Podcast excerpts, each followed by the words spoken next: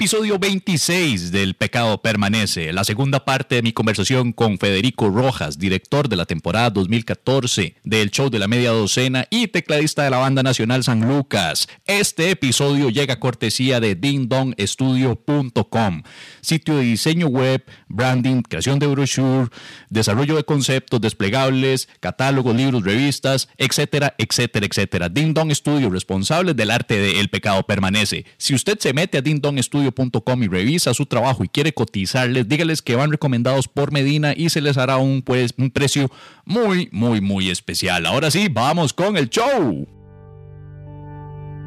Transmitiendo desde Tibás para el mundo. Y aunque nadie se lo pidiera. Esto es... El pecado permanece con Javier Medina e invitados. Los que quieran ser invitados. Confesiones, anécdotas y reflexiones semanales a cargo del cómico más irreverente de Tiquicia. y otra vez los invitados. No importa lo que él diga, no importa lo que los invitados digan. El pecado permanece.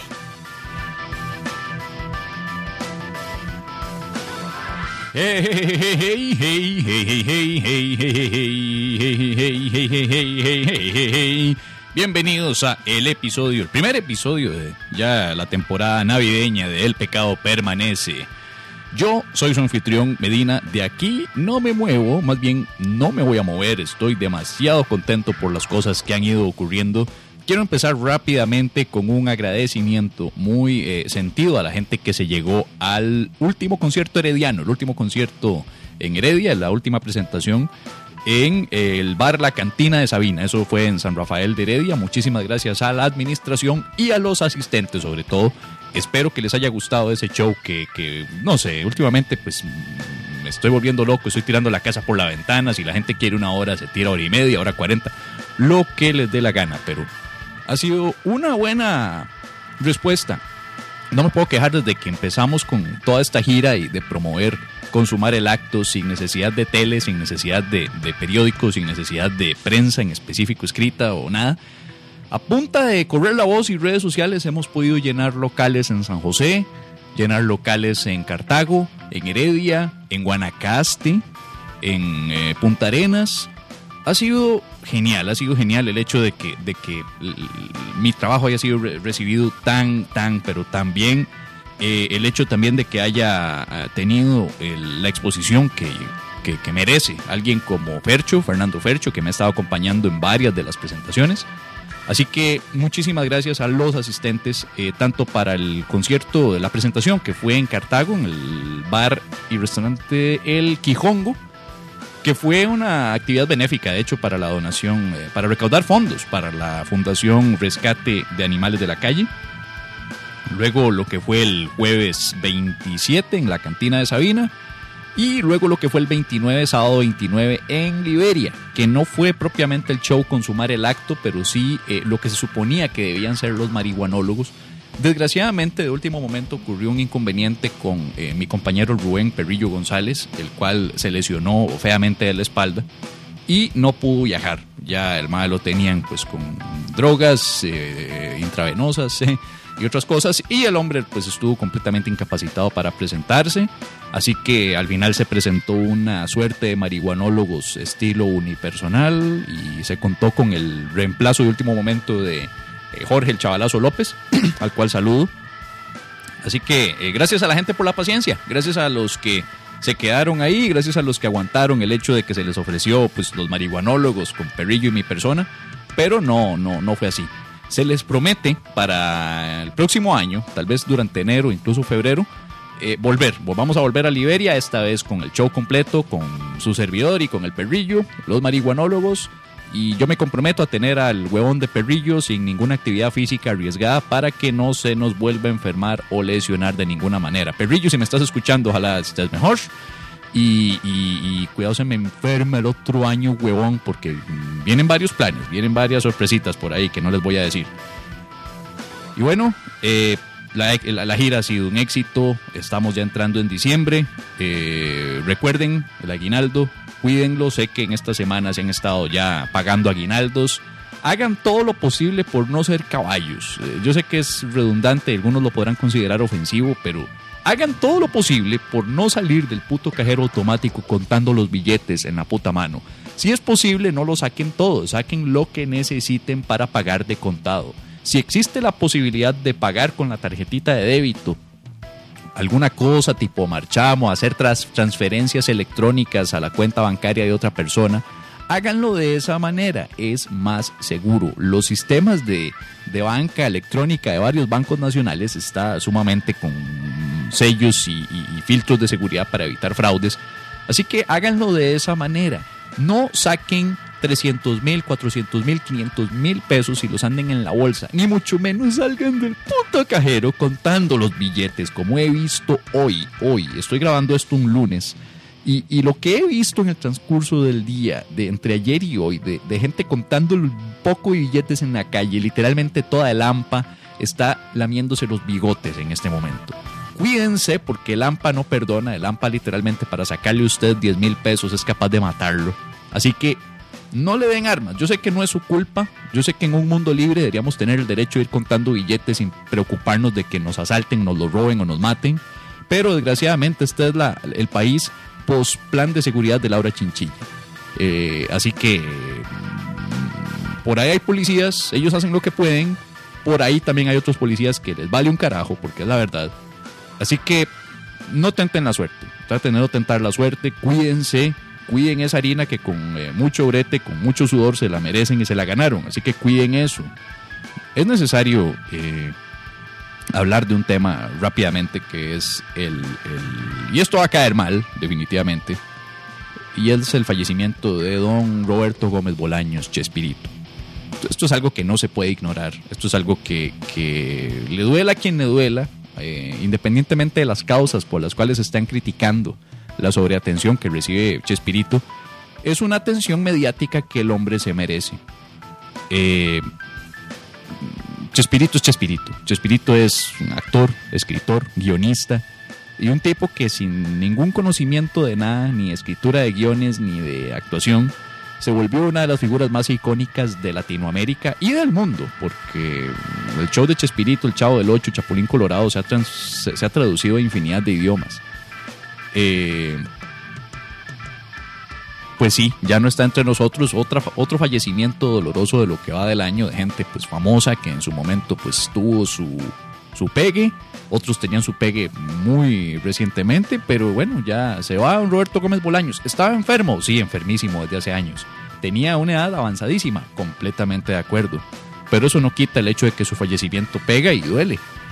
Eh, hay que saber reconocerle al performer, al artista, al actor, su importancia. Y el hecho de que se le esté brindando la atención mediática que se le brinda, pues es merecida.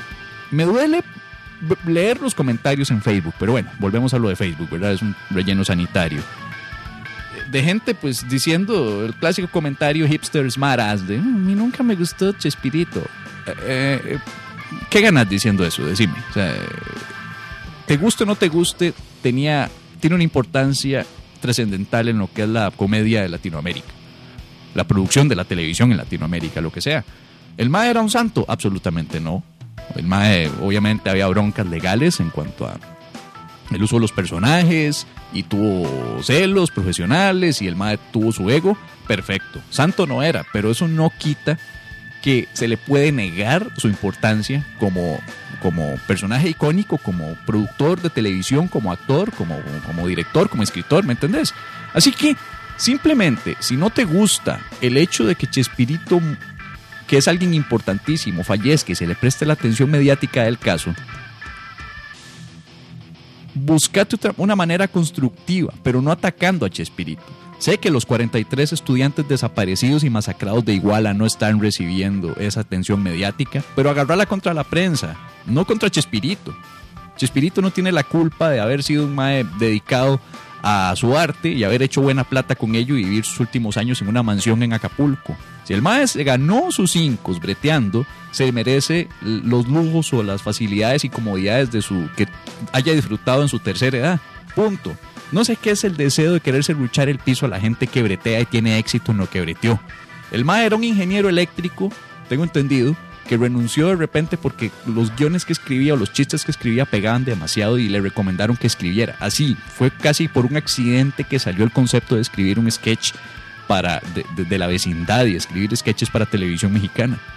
Pegó, sí, hizo millones, hizo millones, merecidos. El madre no andaba en bretes de lavado de dinero, no andaba trabajando para narcos, ni era un sicario que mm, asesino a sueldo. Su plata está bien ganada, tiene derecho a disfrutarla, perfecto. Eh, sí, el MA estaba casado con ciertas ideas medio conservadoras, opuesto al aborto, pero seamos francos, ¿qué señor de ochenta y pico años de edad es pro aborto? Es otra generación, es gente que fue educada de otra manera. Y además, ¿en qué momento algún artista tiene que estar comprometido con una causa? No todos son bono, ¿Qué putas tiene que ver el hecho de que el MAE sea un MAE famoso y tiene que estar ¿Qué? Eso lo obliga a estar metido con la causa de Chiapas, estar metido con el ejército zapatista, denunciar la muerte de los 43 estudiantes. El MAE no tiene ninguna obligación de ello. Ser artista es ser artista y promover reacciones, no caerle bien a todo mundo. Es imposible, que lo diga yo, caerle bien a todo mundo es imposible. Pero bueno, el MAE está muerto y definitivamente hay que respetar su legado como artista y como performer. Incluso Chaplin, muerto en este momento, a estas alturas, hay mucha gente que lo recuerda como un cochino comunista en Estados Unidos o un ma que se cogía a mujeres menores de edad. ¿Me entendés? Eso no tiene nada que ver con el hecho de que su arte y su trabajo y su producción, su creación sea trascendental en la historia del cine y la comedia mundial. Lo mismo pasa con Chespirito. Te guste o no te guste, te moleste el hecho de que la prensa esté dándole más pelota a ello que otras cosas que están pasando en México. Se entiende perfectamente, pero agárrala con la prensa, no la agarres con Chespirito. Porque, y, otra cosa, esto va para el hipster smartass que pone en Facebook. A mí no me gusta esto. O estos, estos, pues, hay un reportaje que incluso están ya metiendo llamado lado oscuro de Chespirito, en donde ya hablan de todos los temas feos de los que Chespirito hablaba, como la violencia, el bullying, eh, la agresión. Mae, eh, eh, gente, para todos estos, que ahora están tratando de buscarle cosas negativas a Chespirito, al chavo del 8. primero que nada, cada vez que los oigo hablando, me recuerda a los años 90 aquí en Costa Rica, en donde estaban debatiéndose en qué franja horaria ponían Chespirito, por lo mismo. Segundo, Chespirito era de clase media baja, y se crió en vecindades y en barrios en donde eso es común y créanme, aquí también es muy común, acá hay viejas que le pegan a maes, hay agresión entre mocosos que se pelean. ¿Saben qué se llama eso? Vida cotidiana, maricas. Vida cotidiana. Dejen de tratar de neutralizar o de anular cosas que pasan en la vida cotidiana. Es una comedia de donde se bromea y se exageran situaciones de la vida cotidiana. La vecindad era exactamente eso, tipos vagabundos que no se saben qué bretean, con una hija por ahí, viudos, viudas, solteronas, chiquitos pobres. Es simplemente un retrato caricaturesco de realidades latinoamericanas, le guste quien no le guste. No te cuadra, perfecto, pues no trates de anular esa realidad porque las realidades existen por la gran puta. Me tiene harta esa puta gente con ese deseo de querer anular algo simplemente porque no le gusta y querer figurar. Ah, y todos esos psicólogos que están ahí ya tratando, tratando de hacerle un análisis psicológico al chavo del 8, fuck you, dejen de jugar de Doctor Phil. Bola de huevones deseosos de querer llamar la atención a costa del brete de otros. Chespirito es lo que es, un artista, puede criticar su obra, pero ya dejémoslo en paz, el MAE se merece el respeto que se ganó y los que somos fans de Chespirito tenemos todo el derecho de celebrarlo y estar dolidos por su fallecimiento. Así que dejen de jugar de que son mejores que el resto por decir, a mí no me importa la muerte de Chespirito. Perfecto. Tal vez te importe algo algún día, yo puedo decir con toda la gracia, me vale verga el fallecimiento de tu ídolo o lo que sea. Tal vez mañana se te puede morir, no sé, Francisco I y ahí van a salir los ateos y vos te vas a ofender. O más bien puede ser al revés. Vos sos un ateo y tenés una idolatría por Richard Dawkins. Y si Richard Dawkins se muere, vas a estar todo molesto porque los religiosos se le van a estar cagando por el fallecimiento. ¿Ves? ¿Te das cuenta? Es una cuestión de perspectivas. No sé por qué empecé a hablar de todo esto. En fin, ese era mi editorial. Descansa en paz, Roberto Gómez Bolaños. Pi, pi, pi, pi, pi. Chespirito. Chao.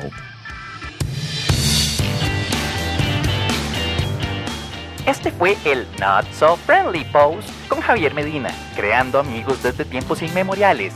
Este segmento fue cortesía de dingdongstudio.com y Producciones Lucho.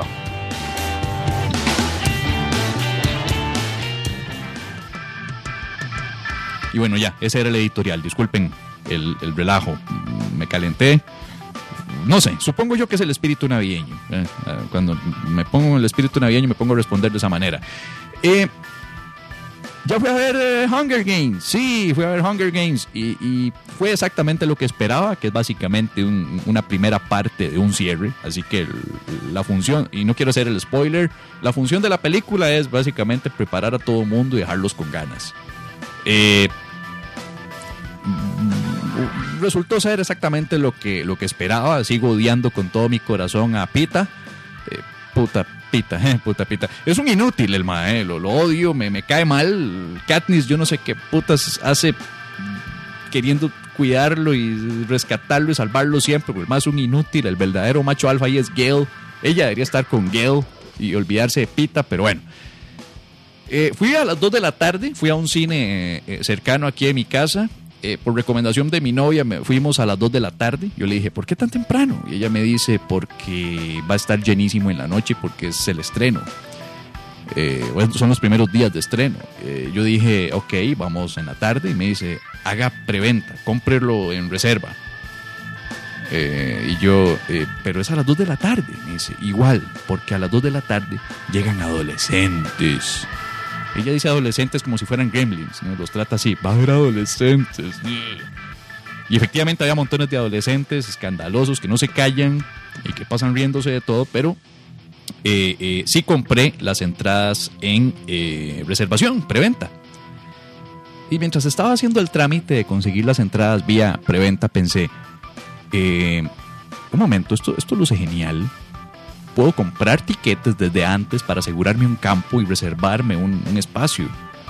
Ah, y, y dije, ¿por qué putas no puedo hago, por qué putas no hago eso para mis eventos? no? Entonces me puse a averiguar, eh, contacté a un amigo que me brindó una asesoría técnica y me dijo qué podía conseguir para ello. Y ya tengo oficialmente en la página web de javiermedina.net, en la sección de eventos, sobre todo en la parte que dice, bueno, javiermedina.net slash eventos, eh, si ustedes se meten ahí, van a ver que en el evento de, de Osbar, que es el próximo que tendremos este miércoles 3 de diciembre, eh, va a ser en Osbar, es la penúltima fecha de la gira Consumar el Acto. Ya estoy cerrando el año y la penúltima fecha va a ser en el Osbar Paseo Colón, al frente de eh, de Élite, Pelufos, para que se ubiquen. Los que no quieren asumir esa referencia pueden usar eh, Taco Bell, al costado de Taco Bell, a la par de Taco Bell. Osbar, 9 de la noche, miércoles 3 de diciembre. Me vale un carajo que estemos en semifinales de fútbol.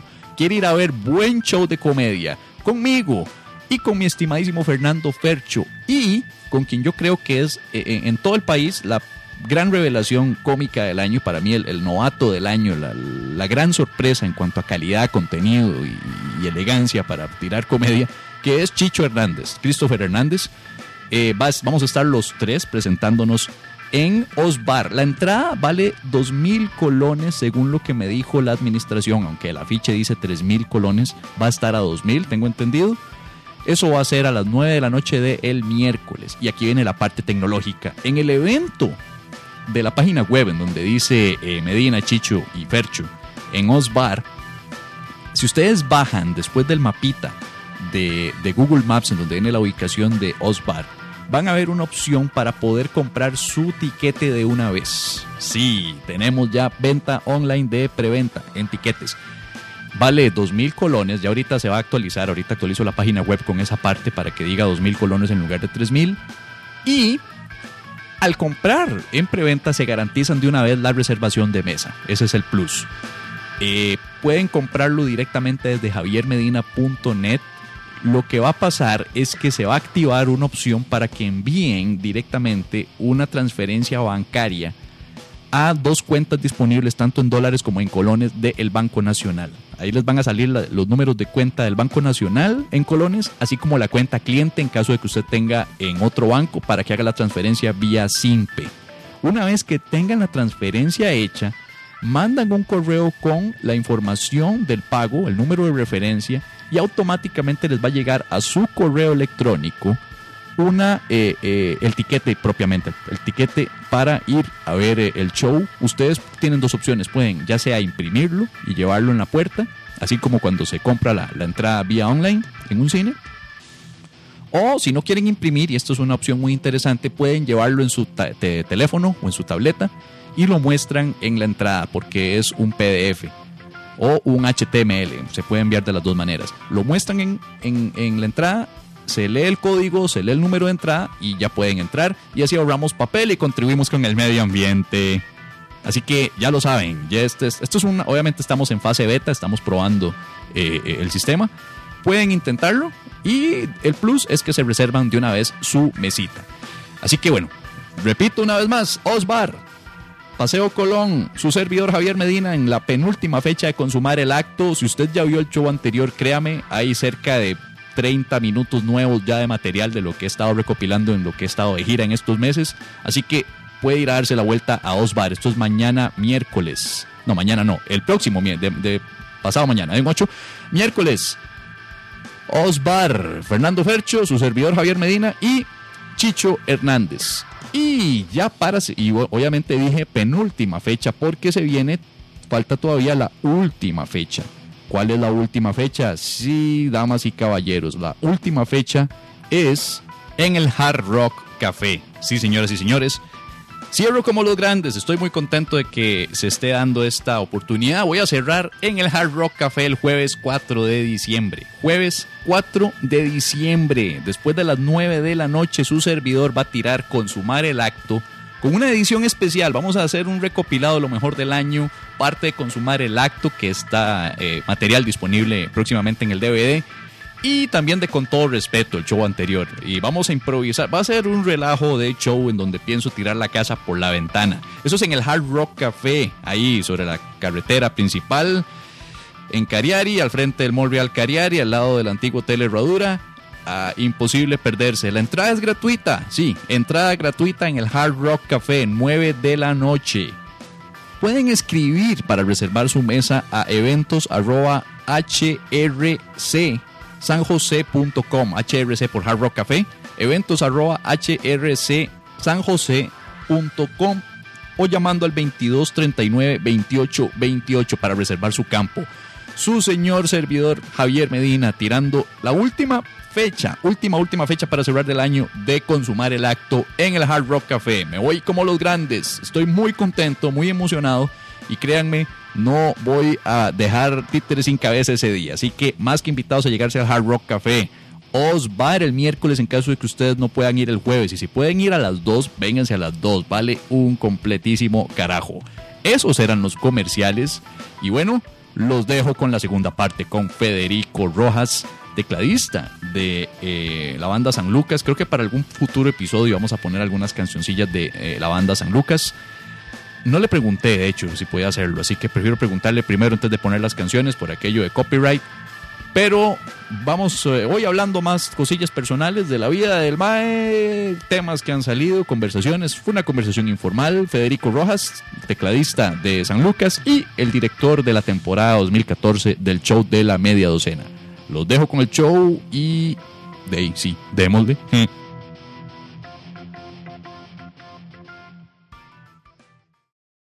noticia de esta semana que es como todo el mundo se ha encargado de hacer todo el bullying del caso con René Zellweger La, la noticia de hoy, weón. y, y que fue la noticia de, de hoy, ¿verdad? Sí, que de hoy fue la jodiendo y que Twitter explotó gracias a, a esa cuestión. Explotan las redes sociales con esa vara, Yo no, sé si, estirado, no, sé si le viste la, la cara a la señorita A ver. Zellweger. A ver, una cosa.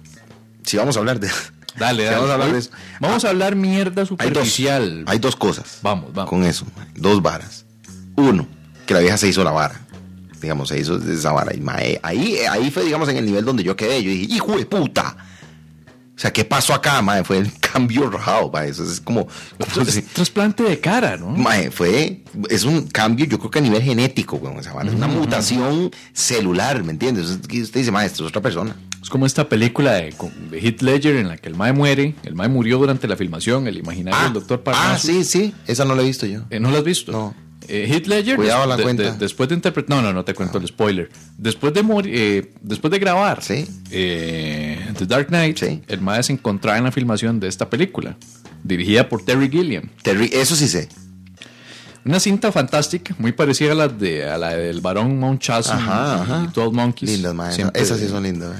Y el Mae muere eh, durante la filmación. Entonces, como faltaron un poco de escenas para filmarse, eh, hay, hay- a- mo- modificaron un toque el guion para cuando el Mae atraviesa un espejo mágico, que eso es parte de la trama, que hay un espejo que lo transporta a otras dimensiones. Sí. Entonces, cuando el Mae atraviesa el espejo, decidieron filmar varias escenas que faltaron en las cuales sale Heath Ledger transmutado. Ajá. Entonces, eh, los actores Jude Law, eh, Johnny Depp y eh, Colin Farrell salen haciendo Como si fueran Heath como Ledger. si fueran Heath Ledger. Ah. Están transmutados y los maes fue por una cuestión de respeto a Heath Ledger que, que salieron ahí Ah, eh, para terminar la película y también por respeto a Terry Gilliam, que todos han Claro. trabajado con él en algún claro. momento. Sí, sí, sí. Y eh, eh, de yo estoy pensando todavía cuáles son las actrices que, que ayudaron a rellenar a, a Renée Zellweger. Mae, o sea, uno puede ponerse a buscar. Es que de verdad son como pedazos de, de otra persona. El propio King, Clint Eastwood, a sus ochenta y pico años de, de edad, hoy, usted todavía lo puede relacionar con el Clint Eastwood de 30 y resto años de edad en Dirty Harry. Ajá. Usted lo ve y dice, ah, bueno, todavía sigue siendo Harry. Sí. Pero usted ve ahora a la Renée Zellweger del 2014 y no puede compararla con la Renée Zellweger del 2010. No. No, es que son dos personas diferentes, man. Bueno, Eh, Eras chinita pero, y ok. bocota, toda Sí, sí, y, sí. y tenías unos cachetitos bonitos y ahora de repente sos una eh, eh, mujer de 50 que se me parece más a Judith Light de Who's the Boss que Renée Zellweger. Mae, ¿Dónde putas está Renée Zellweger? Las- No. la- está secuestrada. Esa mujer está secuestrada. puede ser que la hayan puesto otra persona, sí. Yo tengo una teoría y la tiré en Twitter y estoy muy resentido de que nadie me haya dado pelota. Por cualquier vara me pueden buscar en Twitter como arroba Javier Medina CR y por favor háganle el retweet y, ay- y ayúdenme retuiteando y respondiendo al Twitter para ver si alimentamos la teoría. Porque yo quiero una nueva teoría de Federico, te estoy pidiendo la ayuda en este momento. Yo lo, yo lo hago. Federico, René is dead. Ay, mae. Es igual a Paul A is Paul dead. McCartney, mae. Sí, Ay, weón. vea. Yo, Pero con voy- cuál, voy con cuál objetivo, weón. Yo voy a empezar a ver Bridget Jones's Diary. Voy a empezar a ver Cold Mountain. Todas las películas. Me, Myself and Irene. Todas. Ajá. Para empezar a buscar pistas. Al mejor estilo del Sgt. Pepper, de Robert Sí, Soul. sí, sí, sí, sí, para ver dónde están todas las balas. Porque yo los- estoy seguro que en algún momento, después de Jerry Maguire, Renée Zellweger murió. Y entonces, Y durante todo este tiempo, esa actriz es William Campbell. Yo estoy seguro que William Campbell ha sido Renée Zellweger todo este tiempo. Y ahora que ya los años ya están empezando a salir, sí. Ya se nos está transmutando la cara de William Campbell en Renée Zellweger. Donde ya es inevitable. Pero Renée Zellweger murió allá por el 97 después de, de- de Jerry Maguire. Está bien. Está bien. Voy a darle retweet a esa, a esa- teoría a ver si alguien le da pelota.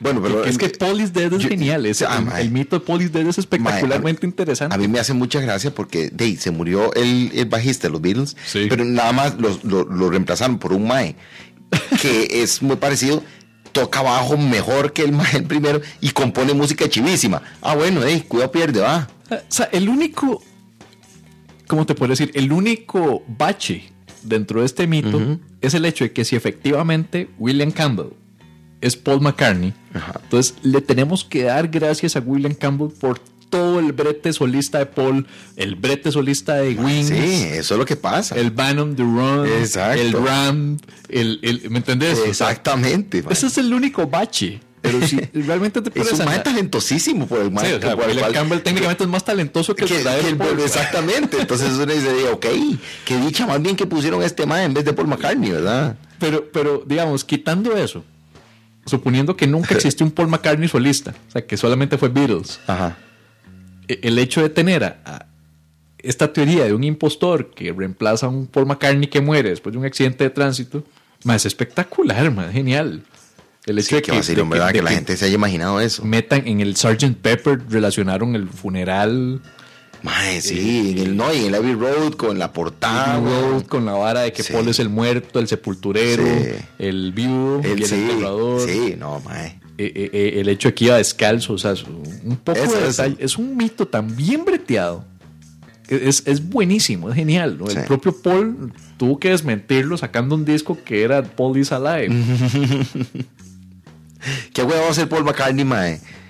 Y que, ¿Qué le diga, ser uno de los músicos más talentosos de la historia de la humanidad? y que le diga, mae, es que la verdad es que usted no existe, usted es otro mae. Y que un hijo de puta me diga, usted no existe. Eh. ¿Qué tan frustrante puede ser para Paul McCartney? Es mae, es, a mí me parece que es parecido a lo que le pasó a este mae. ¿Cómo se llama? El, el segundo que, me, que, que pisó la luna. Neil Armstrong y Buzz Aldrin. Buzz Aldrin es verdad. Buzz Aldrin, Buzz sí, Aldrin.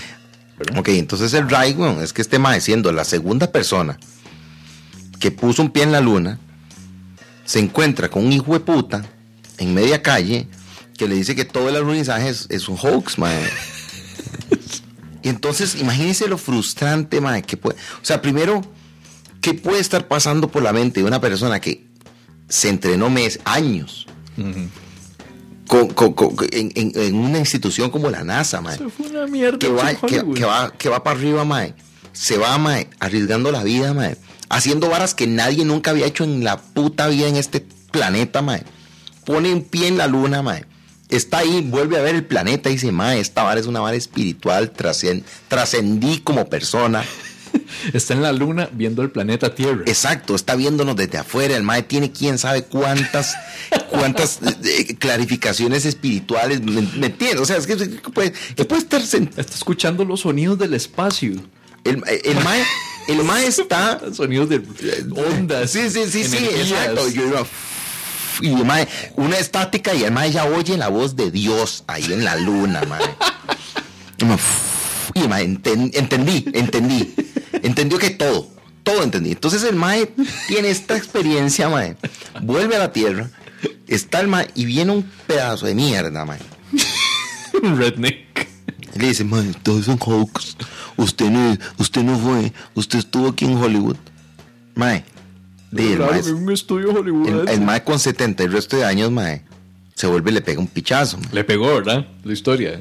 No, y se ve, está en el video, güey. Mae, Hay un video del mae hay, hay un video del mae pegando. El mae le dice, mae, es una hoax, no sé qué, es falso, es falso. El mae Entonces, mae, pero es que entiendan la. el mae no le está diciendo, su, su- su esposa es fea. No, no está diciendo eso. El mae le está diciendo, es falso que usted haya ido a la luna y haya pasado por toda esa experiencia y, y- y lo que usted hizo no, no es cierto. es como, mae, o sea, yo no entiendo el nivel de frustración con la humanidad y con cualquier... Y, y ese mae simplemente dijo, mae, le voy a pegar a este mae porque él no vale nada. Que me está diciendo que yo no fui a la luna. Me está diciendo que yo no fui a la luna. Y este mae, ¿cómo? ¿Me entiende? Entonces, es lo mismo con Paul McCartney. El, ¡pum! el mae, el que hizo toda la historia para la- lo mismo con Paul McCartney, el mae. El mae, el mae, de yo compuse, mae, la música con la que gente se ha suicidado, mae. Con la que gente ha tenido, mae, problemas así gachos. O con la que la gente más bien ha vuelto a querer vivir. El ha hecho música para que se suiciden. Ajá, exactamente. O- Música para que decidan vivir más. Es- exacto, güey. gente más que dice, "Ma, me voy a pegar un balazo. Oye, let it be, y dice, ma, ya no me voy a matar, yo voy a seguir viviendo. Es Canciones horny, canciones horny para Ajá. procrear niños. Usted es el responsable de la existencia seguro de montones de niños, Ah, ahora adultos que hay. Exactamente, y no solamente eso, sino que además es responsable de la crianza de esas personas. Luego canciones infantiles, porque vo- vos estuviste en el chivo de Paul McCartney. sí, por supuesto. Y vos viste que durante tres horas Paul literalmente hizo lo que quiso con todo mundo, ¿verdad? Ese Ma, mae- ese mae se tiraba un pedo y todo el mundo, ¡ah, rojo! Un un pedo aquí. Paul literalmente tiraba canciones que eran infantiles y de repente todo el Estadio Nacional era recreo grande. One, two, three, four, can I have a little more? Y todo el mundo era como chiquito. Sí. One, two, three, four. Totalmente, ma. De repente Paul dice, voy a tocar una pieza pichuda. Y agarra la, la guitarra y suenan los primeros riffs de Let Me Roll. Y, y se siente ese puto olor a mota, ¿verdad? Es- Pero de repente eso, era, ya acá, fumemos mota. Sí, sí. De repente era, pongámonos hardcore y era Sí. Help to Skelter. Eh, sí. O, o, o, o, o Live and Let Die, man. Live and Let Die. Que esa vara que explotó. Esa vara. infierno, ¿verdad? Sí, Una man. vara que, ¿verdad? Hizo verlo de Metallica en el, en el 2010 como, cualquier mierda. Man. Sí, como, sí. Y luego, pum, de repente, guitarrita acústica y Yesterday. Y Maybe I'm Amazed y todas las viejas lloran y las parejas se abrazan y se besan. Luego viene el final con el solo de guitarra de, de- del riff de este que hace el duelo de tres guitarras entre los maes, ¿verdad? y, y- y ahí las viejas estaban horny, ma. Yo vi viejas agarrando a cualquier desconocido para apretárselo en gramilla, mae. Yo vi eso. Viejas que estaban solas, que agarraron a el primer hijo de puta que vieron para Como apretarse. si fuera año nuevo esa vara, man. Era año nuevo del 2000, ¿verdad? Que el Y2K Que nos ya se iba a acabar el mundo y toda la vara, sí, ahí está. Ese es el poder de Paul. Eh, y que le entonces, ese mae, que llegue una persona y le diga, mae, es que usted no existe, usted está muerto. Usted murió en el 65, hijo de puta. Usted es otro mae. Eh, ah, de ahí sí, yo nada más compuse tu música, pedazo de hueputa. Pero te- Paul por ahí se salva del hecho de que usted. Usted sabe que que una vez que interactúa con él, Paul está. Porque Paul, de, no solamente por dicha la apariencia, Paul es cuando habla. Usted, Sí, sí. Usted lo No, escucha no. en, su- en sus No, entrevistas y, y Paul siempre es. Es un "Oh, all right, are you okay? Oh, Ah, sí. Let's No, play another song. Siempre es como ese mae de cool guy. No, igual, usted no, vio- no se acuerda el- la promo del mae que, que iba a tocar aquí. San José in the first of May. Sí. San José. El mae, sí, y hace la musiquita y, uno, y el mae se chuchó. No, y uno, uno se- sí, uno primero dice se Yo, chuchó. yo, yo dije, ya, mae, Pero después, después le volviste a hacer play el hijo de puta video. Por supuesto. Y cuando le haces play para la segunda, ya estás vos, San José. May. San José in the first of May. Y el problema con Paul es que tiene mucha personalidad. Mm. No problema, Demasiado. cualidad. Sí, sí, sí. Volvamos a René Zellweger. Ella no tiene tanto. Ahora se la va a llevar puta porque ahora tiene que sacar cédula y si se puede prueba de ADN para demostrar que es ella. Vea, vamos a ver los dos puntos que yo que- que quería tocar. Sí. El primero era este, que el cambio había sido mae, una vara loquísima. mae. Yo no he visto a alguien cambiar tanto. Pocas veces he visto a alguien cambiar tanto mae, en, en- en tan pocos años. O sea, yo he visto gente que la cara le cambia por el sufrimiento. Bueno. Pero se ponen demacradillos. Eso, ahí, que usted dice, es la misma persona. Pero yo digo, uy, mira, René ha sufrido. ¿Te, te pasó algo, René? A la puta. Pobrecita René. Pero suave en toque. Entonces ahí va. Du- Dudo que está sufriendo Mi René con sus millones de dólares y su, su Oscar y Es su que da igual, weón. Es que a mí, a mí- y, y- y- y entonces yo veo a la gente más reclamar, porque en redes sociales más esa vara explotó, ¿verdad? Todo el mundo, todo el mundo escribiendo, y todo el mundo tiene un, ma, es que esa es la vara, ma, es que ese, ese- ese es vara- lo que yo siempre digo, ma. Las opiniones son como los huecos del culo, ma. El hueco del culo.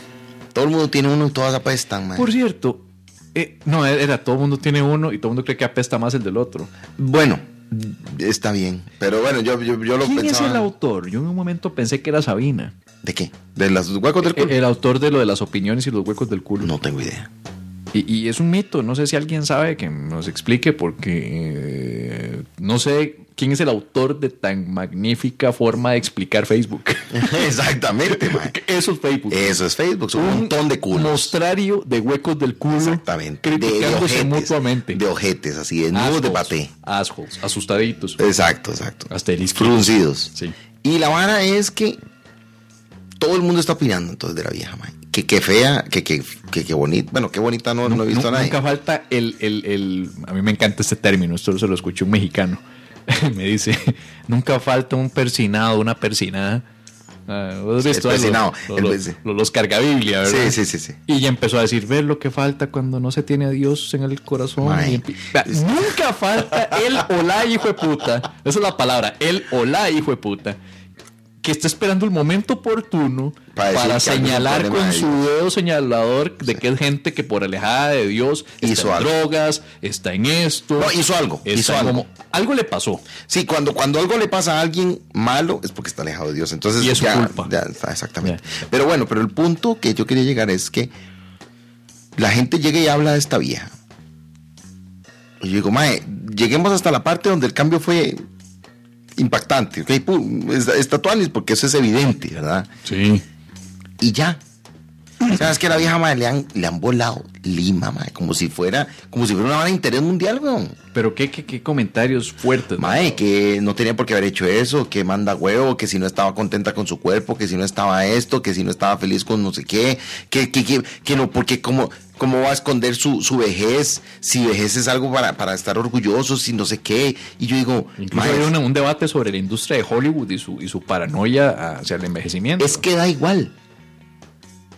Es que da igual, mae. O sea, a ver, lo que yo digo es, la vieja, que haga lo que le dé la gana, mae. Es que se volvió la anti-Joan Rivers. Joan Rivers tenía ojos y conforme fue envejeciendo y con las estiradas y recontrastiradas. Ah, se fue cara, china. Más bien era china. Sí, cierto, sí, sea chino. René Zellweger era chinita Ujú.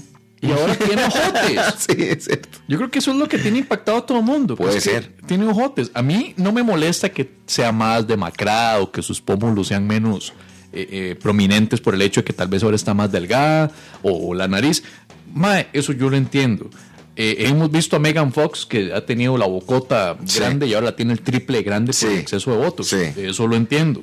Lo que yo no entiendo es cómo putas puedes tener ojitos pequeñitos y de repente tener unos ojotes Bueno, hay, enormes. hay unas cirugías en, que hacen en Corea que yo he visto esto.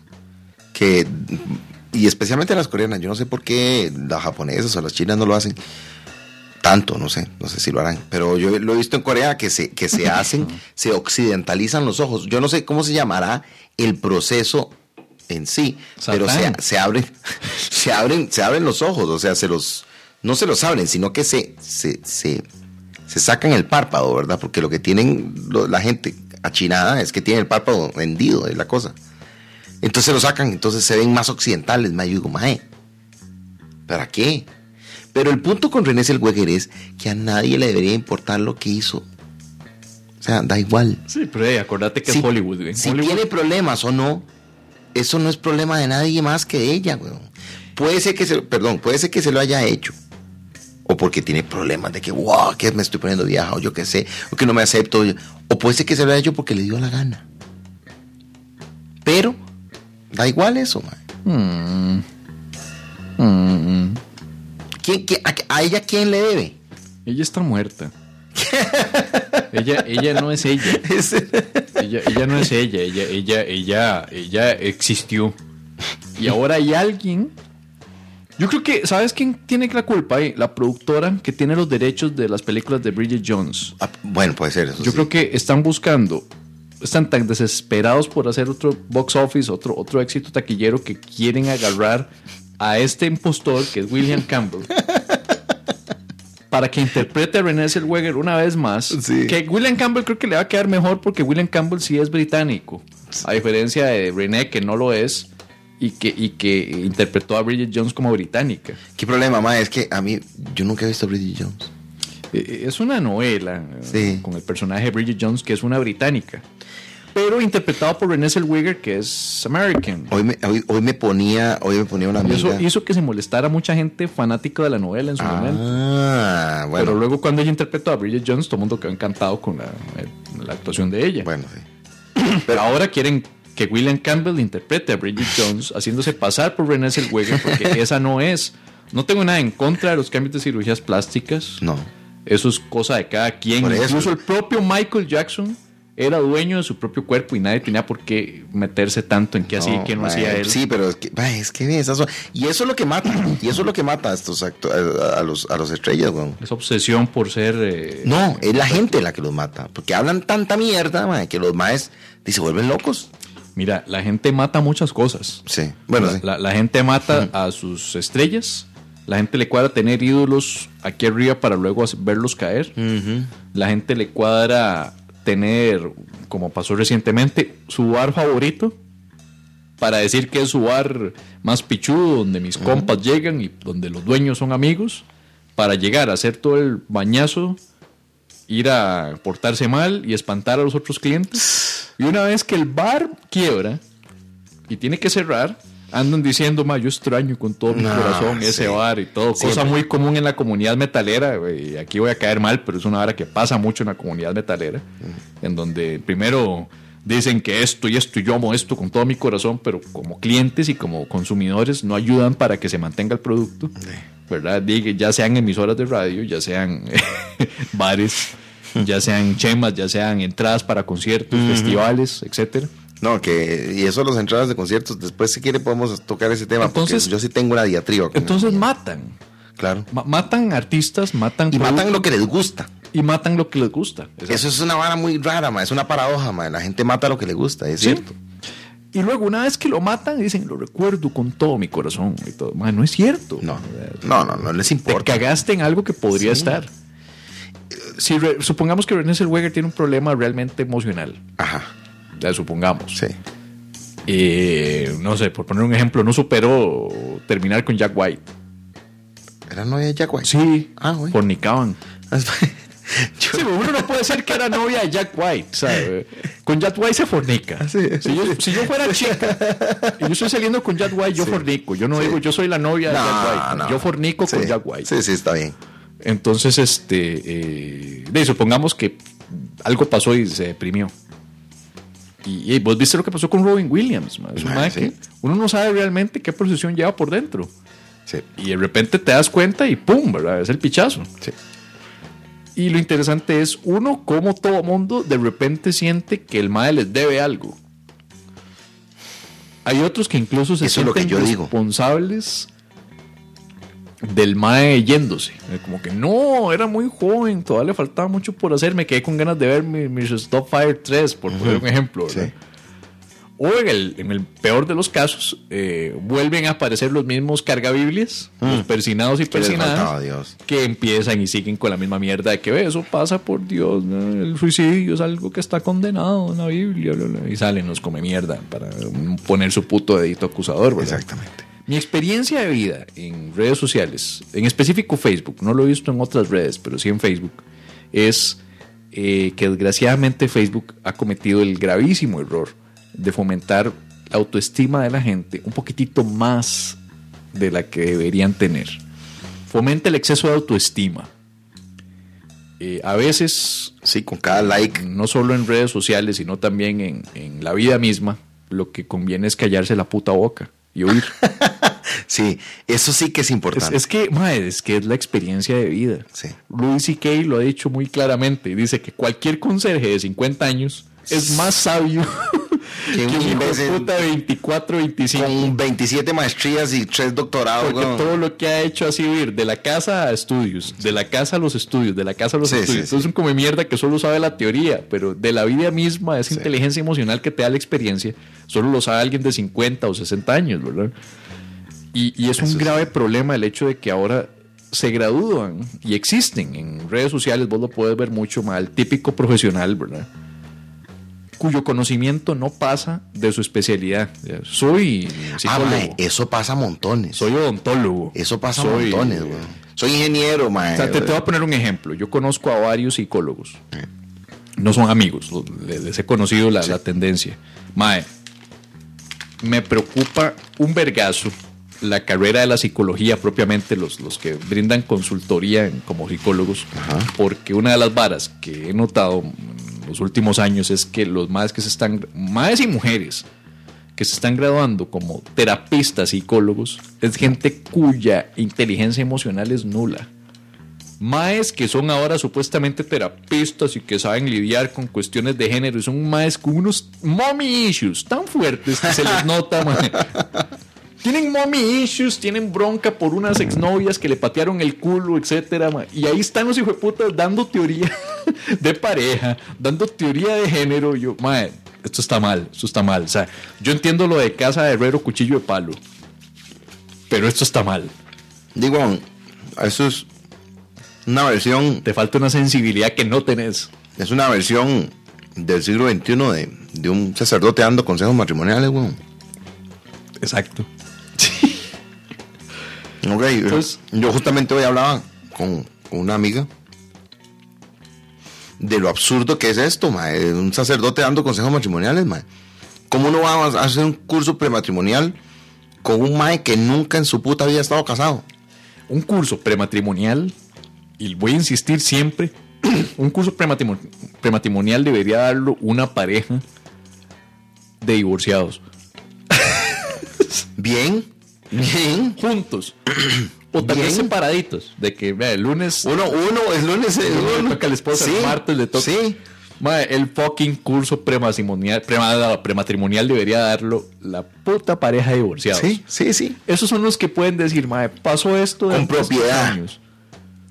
Ojalá, más bien al revés. Me encantaría, porque yo sé que existen esas parejas que se divorcian y después de divorciados, más bien se- son mejor ahora separados. Eso pasa. Es que hay de todo. Porque ¿verdad? son buenos papás separados. Sí, Hay, parejas todo. que incluso se han divorciado y luego se volvieron a casar. Sí, porque les sirve el divorcio, que- yo que- sé. que ocurre. Sí, sí, sí. No, hay de todo, mae, como le digo, hay de todo. Pero, pero me encantaría ver a divorciados dando el curso prematrimonial. Lo que pasa es que eso O en no va a mejor de los pasar, casos, ¿verdad? casados. Eso no va a pasar. ¿Verdad? Porque los divorciados están completamente excomulgados de la, de la religión, ¿verdad? Sí, pero es ridículo. man. O sea, Bueno. es, es- Es parte de las cosas bonitas. es- es parte de las cosas bonitas. ¿no? Nunca cerramos con lo de la media doce. No, mae, di, huevón. Ese va a ser el tema, mae. Vamos a hacer un resumen ejecutivo rápido. Vamos a ver, hoy hablamos de que te llamas eh, Federico Alfonso Rojas Sí. eh, Vázquez. Vázquez. Federico Alfonso Rojas Vázquez. Sí. Hemos hablado de, de que tenemos lo de, eh, bueno, la importancia de mantener la vejiga vacía. Sí, Sí, you gotta go, you gotta go. sí. Hemos hablado de eh, las ex- experiencias como un chamaquito que conocía a los más de quinto, Exacto, que era, en eventualmente fueron la media docena. Ujú. Y posteriormente a trabajarles en diseño gráfico de Y edición. equipo y posteriormente también edición mientras Hernán Jiménez dirigía. Mientras hermano. Eh, y ahora eh, tuviste el brinco a EPA. Entonces tuve el brinco a EPA. Ok, quedamos en EPA. Quedamos en EPAs. Quedamos en EPA. sí. Bueno, ahí Que no es tampoco. patrocinador oficial, pero si les interesa, pues más que invitados a anunciarse acá. en EPA. Después de EPA, después de EPA me fui para España. ah, después de EPA se vino lo de el españolazo. Ajá. Entonces me fui para España ma, y allá estudié eh, y saqué una, una maestría en, en- en- en branding. En branding, que es lo que tenía la especialidad, ¿verdad? Saqué Marca. maestría, exactamente, maestría en branding y un, y un posgrado en identidad en diseño de identidad corporativa. Que es, digamos, quien dice, de ma, era lo- a, lo- a lo que yo me iba a dedicar, pues. ¿Verdad? Quien dice, ah, bueno, me voy a dedicar a esta hora. ¿Independiente o has trabajado con alguna compañía? No, no, independiente. Ajá. Por el momento, entonces yo empecé ahí, tenía unos cuantos bretes, la situación ahí en España estuvo gacha. Porque justamente me fui cuando Cuando Era la crisis. Ajá, sí. que la gente no tenía brete la gente no tenía es- fue un, Sí, fue un- la- un problema grandísimo ahí. 2009, 2010. 2009 2000 do- yo estuve 2010 hasta 2000 do- digamos 2010 hasta 2014 póngale que estuve yo ahí Ajá. Ok, más o menos, de hecho, fue, fueron casi cuatro años cerrados. Y por como por dos semanas, no fueron cuatro años cerrados, pero, pero, y mae, yo después de que terminé, eh, de ahí, me quedé sin poder encontrar brete, tenía brete, digamos, eh, como quien dice, freelance, Sí, camarones por internet, camarones esporádicos que no lo sostienen a uno. Y después de todo ese tiempo me devolví. Eso fue este año. Me devolví este año, en Ah, el 2014. Y yo siempre seguí en contacto con la media docena, pues. Siempre, incluso allá. Allá me fueron a visitar. Allá fue Guita. Fue, Guita estuvo allá. con- Fue para la filmación de la película. cuando estuvieron haciendo la filmación de la película, me fue a visitar. Bueno, el único que me fue a visitar fue Guita, pero bueno. Entonces. Estuvieron ahí por el que llegó a visitar Fequita. Exacto. Ok. Y, y- y entonces eh, después yo llegué acá y cuando llegué acá, yo dije, bueno, como no, no había tenido brete en tanto tiempo, ma, yo dije, ma, qué torta, porque me va a costar encontrar brete. Y ma, llegué y tres bretes de una vez, ma. O sea, llegué y, y- y tenía, fue, fui profesor en la, en la creativa, Ujú. fui profesor ahí un, un cuatrimestre. Eh, eh, me agarraron en una, en una agencia de, de diseño de branding para, para, como consultor de marca y, y- y me, y, me, y me pidieron también en la, en la Veritas. Entonces estuvo muy bien, ma, porque fue como esa manera como decir, mae, tanto tiempo no te metas, ahora ¡plá! Y en eso me llaman los más de la media docena y dicen, mae, no quieres ser director. Y, mae, ¿qué es este despiche? no puede ser. Y entonces, y entonces yo en ese momento tuve que decir, mae, qué torta, porque yo no puedo con, con esas cuatro varas. Jamás en la vida, nunca. Entonces, lo último que a mí me había entrado, o sea, lo el- la última oferta que me habían hecho era la de la Veritas. Y entonces yo le tuve que decir al compa mío, porque el que me, el que me, el que me pidió, que me dijo, mae, aquí el brete para usted, es uno de mis mejores compas de la vida. Y yo, mae, con toda la pena, mae, yo le dije, mae, qué torta, pero no puedo, mae, porque estos mae me, pidieron ser director del programa y la verdad es que me llama mm, más la atención ser director y, y me, me parece que es un mundo donde yo no nunca, nunca me he metido así ya de lleno completamente.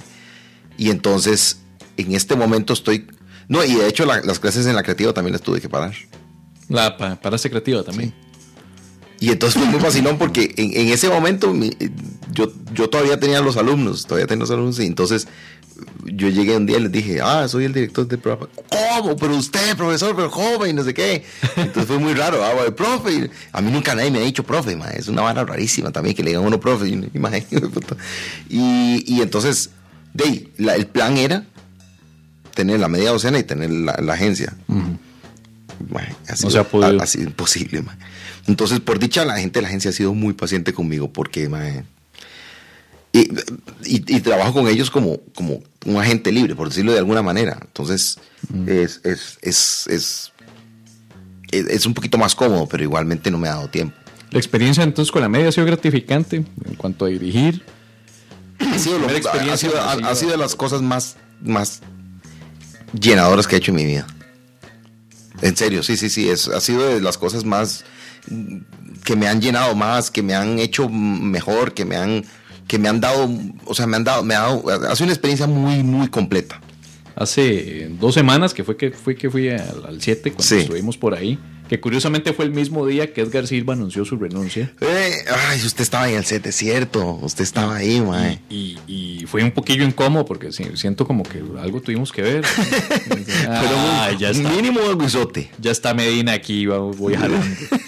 No sé. Sí, sí, eso fue lo que pensó Edgar Silva. Eso fue, o sea, Eso fue. A mí me, a mí me salen con esa hablada de que "Uh, ocupo relajarme. Un año descansar". sabático, no. No, no jodas, Fue fue me vio a mí en el 7 y dijo, pa' la mierda aquí. me largo. Eso, eso es tener mucha autoestima, ¿te das cuenta? Sí, Redes sociales, Ah, ¿no? ahí está, sí, sí. mucha sí. autoestima. Esa- Esa teoría, manéjela. Pero, Sí, sí. pero, pero me, llamó mucho la atención el del brete que conlleva, porque, eh, bueno, en la poca experiencia que tengo he estado grabando en cortometrajes para estudiantes de cine de Veritas, donde normalmente ayudo como actor. Y he estado pues de ya en la filmación y producción de dos especiales míos, ¿verdad? De comedia, entonces, y he estado muy de cerca en producción, ¿verdad? Y dando órdenes sobre cómo quiero que esté la cosa. Claro. Entonces, sí, sí sé el brete cabrón que conlleva. Y editar, puta, ni que se diga. En el periodo que tuve las Medinoticias, también yo pues con mis nulos conocimientos de edición y con mi equipo limitadísimo, también tenía pues la edición de- a cargo mía para el noticiero Las Medinoticias que está en YouTube. Sí. Y eh, posteriormente eh, uno que otro cortometrajecito y cosillas que, que era que breteamos. Y el brete es, es vergueado. El Sí, brete mae. conlleva horas para finalmente lo que salga al aire es media hora. Tal vez 20 minutos. Ah, no, mae. Es, es muy vacilón. Ayer, ayer, fue ayer que me estaban preguntando. ¿O fue usted que me estaba preguntando? Ya se me olvidó, weón. Eh, que nos preguntaron que cuán... Ah, no, fue ayer, fue ayer. Que cuántas horas, más o menos, en horas hombre, digamos, en horas... horas Laborales, digamos. hor- Horas laboral, digamos, sí, sí. Eh, había, que, había que invertir para un programa de 20 minutos. Uf. Yo dije, para un programa, mae, calculo entre 25 y 35 horas, mae, de brete. En lo que es preparación de guiones, escritura, revisión, eh, visualización, preproducción, la grabación como tal, Y y, luego la edición, la revisión y ya la salida al aire. Eso, mae, como unas 25 o 30 horas por sketch. Sí. Y es cierto. O sea, eh, eh, eh, me acuerdo de cosas tan simples como decirte, ok, tenemos una, un concepto que tiene que durar cuatro minutos al aire. ¿Cuánto te lleva? Ok, traten de sacarlo de tres a tres páginas y media. Eso es lo que tiene que durar el guion. Después, ya con ese guion, ver cómo putas tirarlo y grabarlo y qué planos van para que visualmente sea gracioso, que eso es otra vara. sí. Una cosa es que un guion sea gracioso y otra cosa es que visualmente haga juego. No solo, y mae, es que la, la gracia, el humor, y eso es una de las cosas importantes y vacilonas de- del humor, es que usted llega y, y piensa una cosa, y usted dice, mae, qué vacilón esto. Lo plasma en un guion, ok. Entonces, usted ya se imagina ya cómo va la secuencia, la narrativa, la, la- la interacción de los personajes, la, yo qué sé. Luego lo graba. Y entonces, grabándolo, también usted tiene la interpretación de los actores, el timing de lo que usted graba, cómo usted está dirigiendo a la gente, qué es lo que va a pasar ahí en- en- gra- grabándose en, en- crudo. Y después la postproducción, la música que va a llevar, los sonidos, los sonidos que va a tener, los efectos, la, la- la edición como tal, o sea, el, el ritmo del, del sketch. Ma- y hay- hay- puede ser que usted tenga un guion malísimo que queda genial No, no, o viceversa. no he recibido críticas o, o comentarios, o no sé si por parte de la media o si ya es algo que ya está establecido y tiene que agregarse, quieran o no quieran. Porque yo sí he escuchado muchos comentarios, no solo con la media docena, sino con en, en general comedias, eh, tanto, no sé, por ponerte un ejemplo, La Pensión, que es la crítica hacia el hecho de que se metan las risas. Sí, con las risas hay una hay un tema. Bueno, Yo en lo personal, a mí no me afecta. Yo, porque ya hay una tradición muy vieja que utiliza eh, las risas. Sí, sí. Yo las he usado para una que otra grabación. De, de hecho, en las medinoticias hay risas. La parte que me molesta es que mm, en su momento hay gente que me criticaba eso y me decía, "Ay, qué pereza las risas falsas. Sí, claro. Lo que me pone a pensar, de ahí, hijo de puta, ¿qué esperas, weón? Que yo grabe esta vara en un set en vivo con público. Sí, es que va. Como tengo tanta harina, weón. es que, y eso es otra cosa. Ah, yo tengo el HH, donde se graba Saturday Night Live en Nueva York, ¿verdad? donde puedo grabar y tengo las risas de 500 personas Sí. en vivo para rellenar la vara, no. Sí, sí. Y lo más molesto es que esas risas que yo utilicé son risas del audio de Con todo respeto, mi primer especial. Ok, son risas de su público. Son risas de mi público Eh. que yo generé, entonces Sí. técnicamente las estoy nada más reciclando. Entonces, no son falsas. No es que las bajé de un banco de, de- de Sí. risas de donde sacaron las risas de I Love Lucy o alguna de esas Sí. mierdas. Mae, ¿saben? Hablando de risas y hablando de risas grabadas. Mae, ¿Usted se acuerda de Blanco y Negro? La serie que daban en... Eh, Different Strokes. Ajá. Sí, con eh, Gary Coleman. Ajá, sí, sí, sí. Mae, ese programa tenía unas risas grabadas. Sí. Eran las voces de las almas torturadas del séptimo círculo del infierno, mae. No. A mí me daban miedo esas risas, mae. Al Chile. Mae, es horrible porque es una vara súper sintética. Entonces usted realmente oye risa, pero oye el concepto de la risa, no oye gente riéndose. Y, y- y es más, si usted lo busca en YouTube, busque en YouTube risas o que varas ahí, Gary Coleman, yo qué sé, diciendo ah, eh, esa vara, lo que decía el mae. Ajá. Y, y- y- y oiga las risas, mae. Us- Uno se queda así como, y mae, ¿qué es eso? Y analícelas, analice las risas para que vea cómo es la vara, weón. Punto, ya ese era el paréntesis, mae, que quería hacer, mae, Pero porque ¿qué, es una- qué es lo que te molesta? O sea, el- Mae, es, es el efecto en sí, porque no suenan a risa. Es más como... No, no, no, no, no, no, no, no, no, no, son ni lamentos, son... Eran como 10 Es- fantasmas es- de la ópera. Es como una vara muy rara. Es que no sé cómo explicarlo. Es una cosa que nada más usted lo puede percibir si lo oye. O tal vez si usted lo oye, usted lo pueda explicar mejor que yo. Hay un sonido que a mi juicio... eh, Es el más diabólico y satánico. Es del- que, ¿sabes qué pasa? Que es que le da de satánico, feo, oscuro, tétrico, está quemado. Uh, quemadísimo. Y se oye Si- polo, más si, bien ahora. si yo llego con un rostro maquillado y pinta satánica, las botas y sangre y de negro y la vara de la gente va a decir, ah, qué bombeta, un ñoño. Ya La total. gente no es un satanista, es un ñoño. Sí. ¿no? Pero eh, ya, ya- ya está el prejuicio, ¿me entendés? Claro. Para mí, lo realmente satánico, lo realmente anticristo, es eso que es técnicamente bonito y encantador. Tipo que. Mijares. Mijares. Póngale la firma, Federico. Manuel Mijares. Hay algo en Mijares que, que a estas alturas todavía no me, no me, Pero en él o en su música. Yo diría que las dos, porque si te das cuenta físicamente también tenía algo el cabrón, ¿verdad? Mijares no era un es- mae, es no era un mae que usted viera y usted dijera, qué más más chiva. No, Más bien todo lo contrario. es que el problema con Mijares es, eh, todo está mal. Empecemos por el, por el apellido. El mae empezó llamándose Mijares. No, pero Manuel Mijares. Manuel Mijares era el mae. De repente ya no era Manuel Mijares, era simplemente Mijares. Era Mijares. Qué vacilón, esa gente. Segundo, su voz no es ni la más fuerte ni potente, no es el Puma, que el Puma era la, la masculinidad Ah, andante, sino que es nada más grita, él es gutural, es agarre a Mijares y póngalo a cantar en lugar del Mae que es el vocalista de Dayside. Ajá. No hay ninguna diferencia. No hay absolutamente ninguna diferencia. Si usted agarra el tono de voz del Mae y lo pone a cantar en inglés, es exactamente igual que el Mae de Dayside. Hijo de puta. Es igual. Y eh, sus letras normalmente son. sí, sí, son- sí, sí, sí, sí, sí. No, y, y- tenés eh, uno entre mil, que es una de las piezas más satánicas que yo he conocido en mi vida. Desgraciadamente, por cuestiones de copyright, no la puedo reproducir, pero.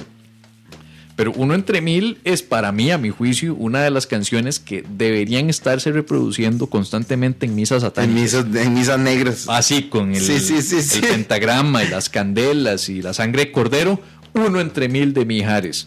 Y la principal razón por la cual el mae satánico eh, eh, se casó con Lucero. Es la principal. O sea, vos tenés que ser Belcebú para casarte con Lucero cuando sos un tipo tan feo como Mijares. Mi, Un pa- mi momento. papá nunca perdonó a Mijares por Un eso. En vida, mi papá nunca, nunca lo perdonó. Mi papá era el primero que decía, si jueputa, viejo, cochino, vulgar, sátiro. Mi, porque mi papá sacaba el odio moral Hacia Mijares. cuando algo no le gustaba. Ah, ok. Cuando algo no le gustaba, él sacaba el odio. Él sac- pero el odio era ya Sí. una postura moral de mandamiento violado. Entonces, para él, ¿quién más se casara con Lu- Lucerito? Sí. Era literalmente ya una afrenta moral. Entonces él decía, ojalá se muera rápido o no se le pare. Esa fue, esa fue su condena. Él lo condenó diciéndole, ojalá se muera rápido o no se le Ma, pare. pero qué, qué fuerte eso, ma, es fuerte. Él odiaba a Mijares. Sí, eso se le dice a una persona que uno odia. Ojalá que se muera rápido o no se le pare. Y, y Tome, se- y- y lo interesante es que se divorcia Mijares de Lucero recientemente. Ma, sí, qué tristeza, ma, ya no existe amor. que es curioso, porque. Luceri- Lucerito fue Lucerito, luego fue Lucero y ahora ya volvió a ser Lucerito. Volvió a no sé, ¿En serio? ¿En serio? ¿O es No, no en nombre oficial, sino en la forma en la cual muchos más se refieren a ella. Ah. Porque antes era Sí. Lucerito. Sí, después se casó con Mijares. es Lucero es, ay, Lucero. Lucero. Ya era una niñita, era creció, Sí. es una muchacha, Sí. joven. Se casa y ahora se divorcia, ahora es una cuarentona. Eh, no, que que vaya. cumple con todos los requisitos de mil. tiene más ya? No, 40, cuarentona, 40, 40 y resto. Y ahora es una cuarentona que uno la ve, ahora todos, ahora todos es Lucerito. Ahora ya no es Lucerito, es Lucerito, es Lucerito. Sí. Sí. Sí, es cierto. Ma, pero y dígame pasar. una cosa, a veces usted no, no ha encontrado ahí también un... ¿Vos, un- vos crees esa teoría de que divorciarse a veces lo pone a uno más, más sádico? Mae, vea. Eh, ¿Cómo le podría explicar esto? A a-. yo, me, yo me puse mejor, entre comillas, digamos, donde lo que uno puede decir mejor, por lo menos mejoré mi salud después de que me divorcié. La salud. es- Sí. En realidad la estaba mejorando desde antes. Manda huevos, una de las varas que yo recrimino. Decía yo, mae, me, estoy, me estaba poniendo en todas putas almas. Y después, bla. Pero bueno, Ah, entonces el vergazo vino en épocas en las que la salud estaba mejorando. exacto. Para peores, weón. Ah, pero todavía casado. Sí. Por eso es de las varas que yo digo, mae, puta sal, mae. ¿Para qué estaba breteando yo tanto? Yo estaba breteando tanto para esta vara, weón. Ah, ya, ya, ya, ya entendí. Pero, pero después ya eh, yo dije, eh, si ya estamos en esta, de, sigamos. dije, ¿qué queda, weón? ¿Vos ya estabas casado cuando jalaste a estudiar a Es que ese es, el- es parte del cuento que yo no he contado acá. Oh, por Dios. ¿Y se puede o es personal? Sí. Es más, sí, se puede, es personal, sí. Ni, es un ni. Ni. De ahí no, no, o sea, es que ¿qué hay que contar de eso? No, no, es que se respeta si no quiere. No, es que, digamos, Ah, eh, Cuando Guita vino aquí me sacó la lista de todos los temas personales que no se puedan tocar, entre esos la historia de la soñadora. a la puta. Sí, sí, sí. Y por eso nunca lo, to- no, nunca lo toqué en el... Con guita. Con Guita. Aquí Ahora sí. aquí sí. Como fue tan mal invitado, me vale verga, ahora sí lo digo. no, mae, a ver. Es de ahí. Nada más me fui casado y volví separado. Ay, qué feo, man. Sí. Es, eso es, ese es, ese es, es, digamos, esa es la. Es un vergazo feo, sí, sí. Y, y, y entonces. Una entonces- crisis en todo, en todo, es económica, laboral, toda, personal. personal, especialmente laboral y personal, ¿verdad? Que, que es- son las balas que afectan también. Y, a- y estar allá solo, mae. Estar allá solo y entonces ya cuando uno al final, al final de ahí, uno siente que lo abandona todo el mundo, ¿me entiendes? Entonces, Uno dice, "Hue puta, en el momento que yo más necesitaba, ¡spla! se va la vara. Y entonces se queda uno sin nada. Entonces, por dicha, oh, ma, y es que eso es una de las varas. Por dicha no tiene la posibilidad de volver. Y aquí la gente lo recibe uno con brazos abiertos. weón. Es- es- es- o sea, yo ahorita, digamos, mi agradecimiento con todas las personas que yo conocía de antes y que me recibieron, mae, es infinito. Es completo, mae. Entonces, entonces es eh, Day. Yo no te conocía en ese entonces, pero te recibí. Usted, usted me recibió. Con los brazos, Exactamente. Usted, usted no sabía que estaba recibiendo, pero me recibió. Sí, no, a mí me dijeron, vamos a recibir a alguien. Y yo, "Eh, recibamos". Sí, vamos, eh. No, mae, y es que es una de las cosas curiosas, mae, porque yo lo pongo así, y, y así es como me ha pasado. Este año a mí me ha sobrado brete, me ha faltado tiempo. Y, y- y por dicha, o sea, yo digo, gracias a todo el mundo que me ha, me ha brindado esta vara. Y, y- y- y- y he breteado más este año que lo que había breteado los cuatro años que estuve allá en España. Qué puta. ¿Me entiendes? O sea, es, es esa vara. Yo en este año no he tenido ni tiempo para relaciones personales de nada. Tam- ni tiempo ni ganas. ¿Te financiaste la- lo- los estudios allá a punta de... A punta de Conape. De, Conape y beca, jue puta, qué arriesgado. Sí. Entonces ahí hay ya una deuda. Hay, una deuda que yo tengo que estar, ¿sí? Y, mae, jue puta, qué, qué riesgo más cabrón, ¿verdad? La ventaja es que has tenido la pichaseada buena esta, este año. Sí. Por dicha, ma, y es que ha sido buenísimo, ma, y es- es- claro, no, no me devolví aquí a vivir en un apartamento de soltero, ¿ah? Ah, Eso es, es de las cosas que uno tiene que sacrificar. Pero, pero, un apartamento divorciado.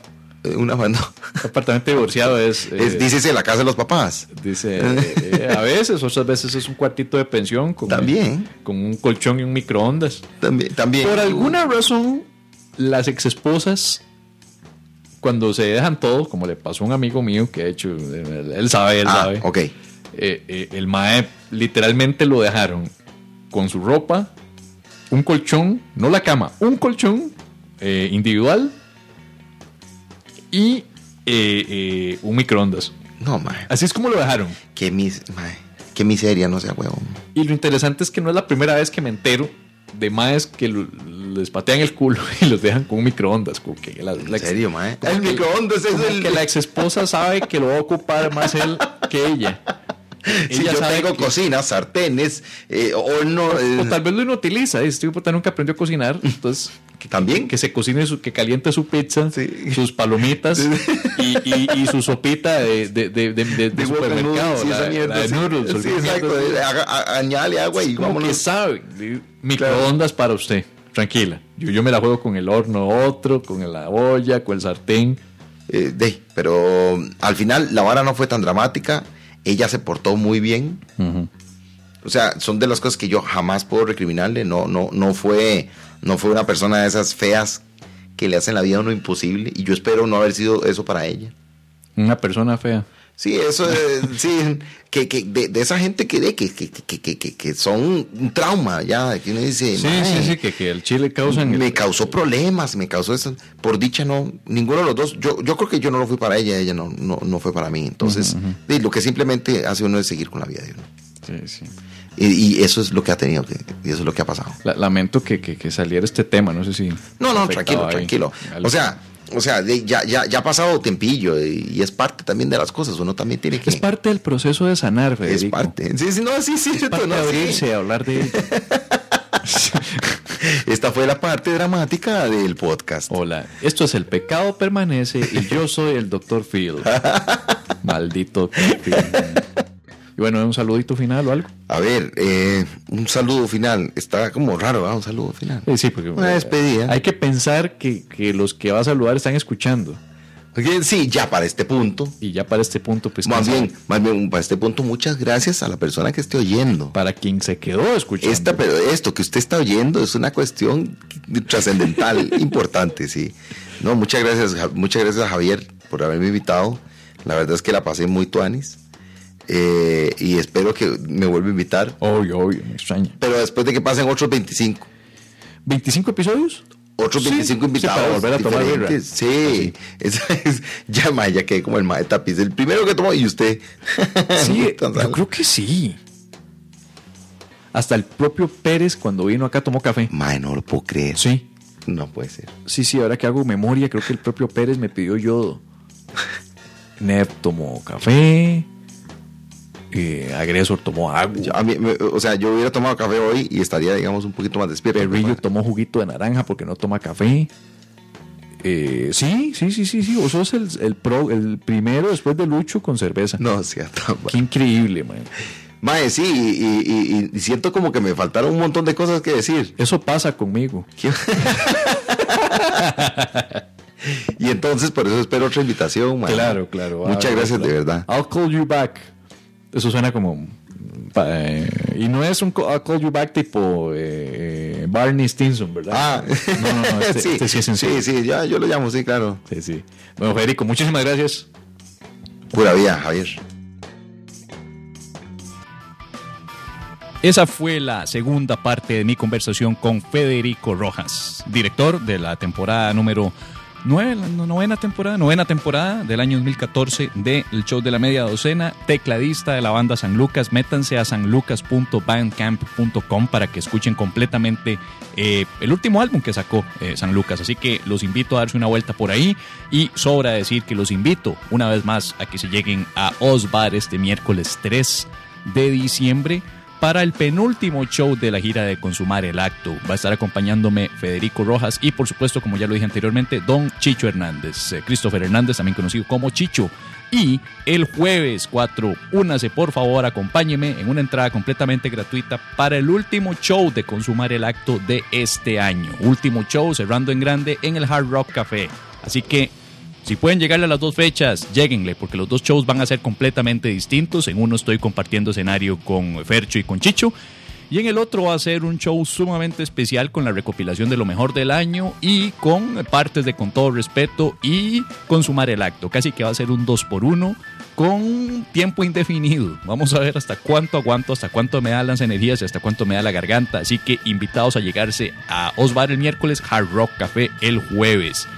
Cerremos el año en grande. Y bueno, una vez más, muchísimas gracias por escuchar. Recuerden suscribirse vía iTunes. Recuerden dar su calificación, su rating del programa para subir eh, la estima del show y que siga subiendo en cuanto a los eh, podcasts eh, top en español. Así que vayan y pongan su calificación, sus estrellitas, ojalá que sean cinco huevones. Y eh, sobre todo, sigan suscribiéndose corran la voz porque vamos muy bien. El podcast eh, viene más agresivo el otro año. Para lo que resta de diciembre vamos a tener unos cuantos programitas especiales. Así que muchísimas gracias por escuchar. Se les quiere a todos y nos escuchamos en la próxima. Chao. El pecado permanece.